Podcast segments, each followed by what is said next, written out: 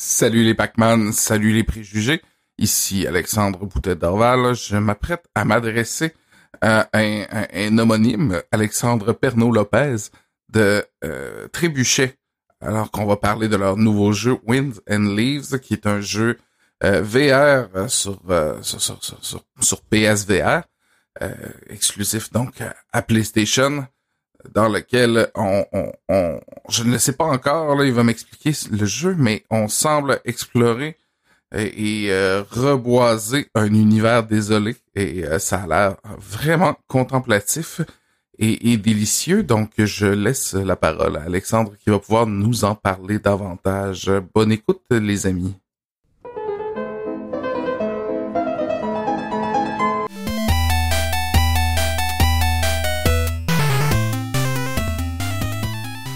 Alexandre Pernaud-Lopez. Bonjour. Bonjour. Avant euh, qu'on se lance dans le vif du sujet, c'est-à-dire qu'on parle de Win and Leaves, est-ce que tu pourrais nous parler un petit peu de Trébuchet pour les gens qui connaîtraient pas votre studio? Bien sûr. Euh, alors Trébuchet, c'est un studio euh, qu'on a fondé en 2017. Donc on était trois fondateurs qui sortaient de l'université de Montréal. puis rapidement, c'est ça, on a on s'est en fait on s'est intéressé dès le départ à la réalité virtuelle euh, qui était émergente à cette époque. Puis euh, donc on a fait euh, on travaillait sur un jeu à l'école Prison Boss qu'on a commencé. Puis qu'on a en fait immédiatement fondé le studio après la fin des études pour finir le jeu et l'amener sur le marché. Puis c'est ça. Depuis donc on a on a continué avec différents projets. On avait fait un peu d'arcade VR puis euh, notre plus gros projet à date, donc qui vient de sortir, euh, c'est euh, Winds and Leaves, qui, avait été financé en partie par le Fonds des médias du Canada. puis avec ça, ben, le studio a grossi pas mal ces dernières années. puis on, c'est ça, on est, rendu donc d'avoir sorti puis avoir maintenant une vingtaine de personnes qui travaillent sur des jeux en réalité virtuelle à Montréal. Donc c'est ça c'est vraiment une belle histoire, ça, quand ça fonctionne bien comme ça. Si je me rappelle bien, là, puis c'est loin un peu dans ma mémoire, mais euh, vous aviez travaillé aussi sur un projet de joute aussi dans l'arcade VR, ça se peut? Exact. Ouais, ouais, exact, ouais. Oui, euh, vous l'aviez peut-être vu au, au Mega euh, à Montréal, mais on avait fait un jeu qui s'appelait Jousting Time. Ouais, c'est ça. Dans le fond, le, le principe, c'était de... Tu pouvais crier pour aller plus vite, pour faire avancer ton cheval. C'est euh, c'est vraiment fantastique ça ça ça me c'est pas de ça qu'on parle aujourd'hui mais je tiens à le rappeler parce que c'était vraiment un beau projet là ça ça c'était très rigolo. Mais malheureusement c'est un jeu c'est ça les arcades euh, avec le climat pandémique ont un peu mis fin à tout ça mais c'est c'est un pan euh, que peut-être on aimerait ramener dans le futur. Bah c'est ça le projet est là ça pourra revenir éventuellement en tout cas moi j'aimerais ça essayer ça. Euh, Win and Leaves justement est-ce que tu peux nous parler un petit peu de qu'est-ce que c'est? Ouais, dans le fond, Winds and Live, c'est un jeu euh, donc euh, pour le PSVR de, de simulation et d'exploration dans lequel en fait tu incarnes un personnage seul dans un monde euh, désolé et tu es muni de, de, quelques outils qui te permettent en fait de planter des arbres. Puis ton but c'est de restaurer la, la, vie et la végétation dans ce monde en plantant des forêts à partir de rien avec tes mains. Puis c'est ça, c'est comme une expérience euh, assez calme, mais euh, dans, un monde ouvert, euh, donc où tu, parcours différentes régions, puis tu apprends à comme réussir à t'adapter à différents climats, puis à créer des, arbres qui fitent les, différentes régions. donc c'est ça, c'est inspiré de, en fait l'idée est partie d'un concept qui du court métrage L'homme qui plantait des arbres, qui est un court métrage de, de l'ONF des, années 80. Tout à fait. Euh, c'est ça. Puis euh, on avait vraiment. Euh, en fait, on avait en tête de faire un jeu VR où tu plantes des trucs, puis on a vu le court métrage, puis genre comme ça nous a immédiatement donné une inspiration de comme.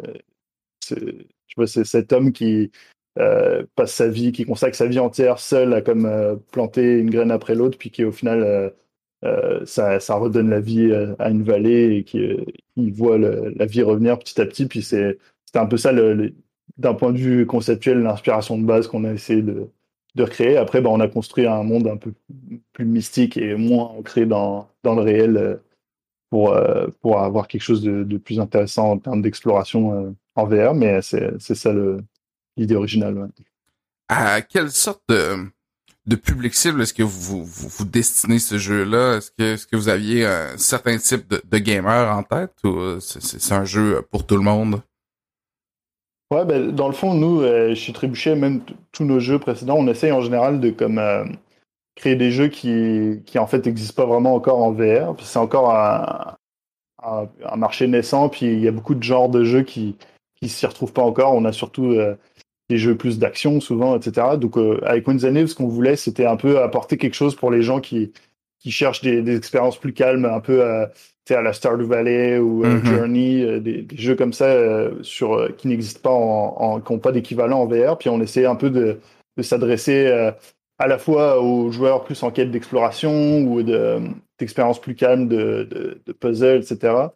Euh, puis c'est ça dans le fond, c'est qu'on on, essayait un peu de, s'adresser à ce point-là qui était représenté par certains jeu plus petit, euh, plus méditatif, etc. Mais d'avoir quand même euh, euh, une profondeur au gameplay à travers le, les différentes espèces d'arbres qui se rapprochent plus de, certains feelings que tu aurais dans, un jeu comme Stardew Valley ou même dans peut-être même dans un city builder, style City Skylines sur PC, etc. C'était un peu des, des, dynamiques de jeu qu'on essayait de recréer, qui n'avaient pas d'équivalent en VR, qu'on essayait d'aller chercher une audience de ce côté-là. Ouais. Très intéressant.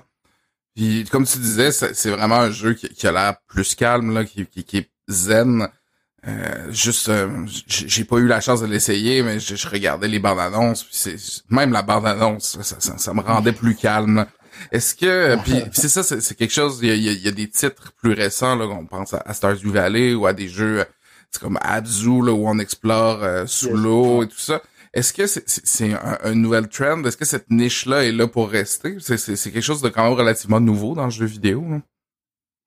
Oui, ben ça fait plusieurs années, mais c'est vrai que euh, il y a quelque chose où les gens cherchent comme autre chose que des expériences uniquement basées sur comme le conflit euh, dans les challenges offerts.